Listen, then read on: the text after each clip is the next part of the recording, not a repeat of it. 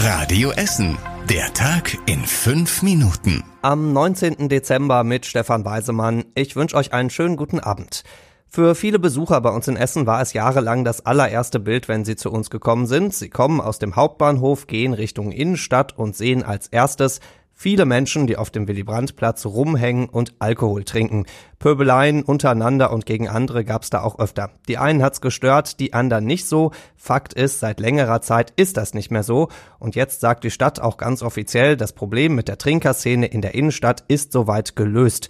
Ordnungsdezernent Christian Kromberg ist für sowas bei der Stadt zuständig. Der sieht nur noch kleine Gruppen und das ist auch gut so, meint er. Weil sie dann unauffällig sind, weil es dann keine Aggressivität nach außen gibt und deswegen die klare Botschaft, wir lassen nie mehr als drei, vier Leute zu. Sobald die Gruppe größer wird, dann gehen wir dazwischen. Die kleineren Gruppen sind jetzt unter anderem an der Rückseite des Hauptbahnhofs und am Haus der Technik. Wir haben in der Vergangenheit übrigens hier bei Radio Essen auch öfter mal versucht, die Sicht der Trinkerszene auf diese ganze Sache zu bekommen, aber da wollte nie jemand so wirklich mit uns reden. So bleibt also nur die Sicht der Stadt und die sagt nach vielen Jahren Ärger, alles soweit gut. Ich habe heute leider kein Foto für dich. So sagt's der neue feste Blitzer am Werdener Berg, wenn es denn ein sprechender Blitzer wäre. Gestern haben wir euch an dieser Stelle ja schon erzählt, dass die schwarze Säule aufgestellt wurde in Richtung Werden und tatsächlich direkt auch schon blitzt. Dabei hatte die Stadt ja eigentlich gesagt, der blitzt erst ab 1. Januar. Heute hat sich diese ganze Sache geklärt. Ja, der Blitzer am Werdener Berg funktioniert schon und blitzt auch schon, aber Knöllchen dafür gibt's erst ab dem 1. Januar. Wer jetzt am Werdener Berg nochmal richtig aufs Gas drückt, der sollte sich an die über 3000 Radio Essen Verkehrsmelder wenden, denn die wissen, am Werdener Berg steht quasi jeden zweiten Tag auch ein mobiler Blitzer und da gibt's garantiert ein Knöllchen unterm Weihnachtsbaum.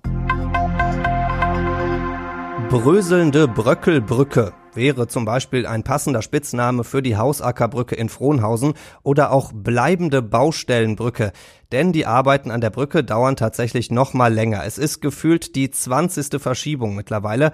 Mal gab's neue Risse in der Brücke, dann wurde der Bauauftrag geändert und jetzt gibt's einen ganz neuen Grund. In Frohnhausen fehlen gerade die Arbeiter. Tja, die müssen noch die Mittelinseln pflastern und die Ampeln aufstellen. Im Januar soll die Hausackerbrücke in Frohnhausen wirklich fertig werden, sagt Straßen NRW auf Radio Essen Nachfrage. Ich hoffe mal, die meinen damit auch wirklich den Januar 2020.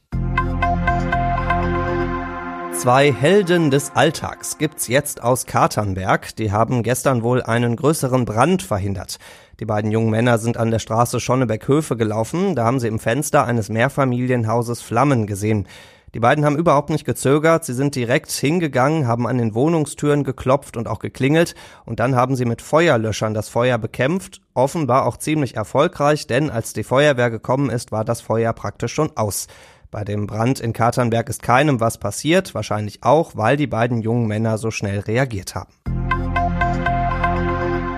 mit Maria und Josef nach Bethlehem laufen. Das könnt ihr ab morgen tun, und zwar in Echtzeit, und ihr braucht dafür noch nicht mal Jesus latschen. Das Bistum Essen erzählt die Weihnachtsgeschichte ab morgen über eine App. Wer die sich runterlädt, bekommt Texte, Bilder und Videos aufs Handy geschickt mit allen wichtigen Abschnitten der Weihnachtsgeschichte.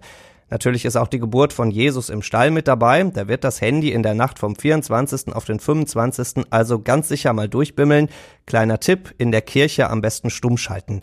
Den Link zur App haben wir für euch auf radioessen.de. Und was war überregional wichtig? Die gescheiterte Pkw-Maut könnte richtig teuer werden.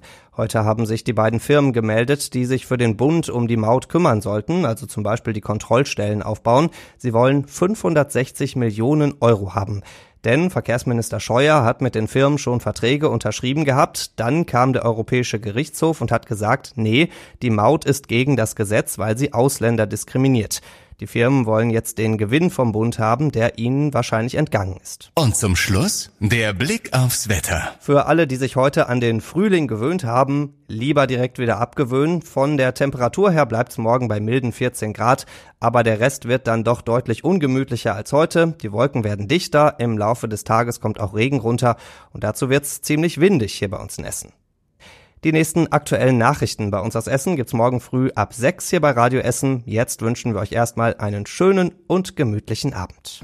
Das war der Tag in fünf Minuten. Diesen und alle weiteren Radio Essen Podcasts findet ihr auf radioessen.de und überall da, wo es Podcasts gibt.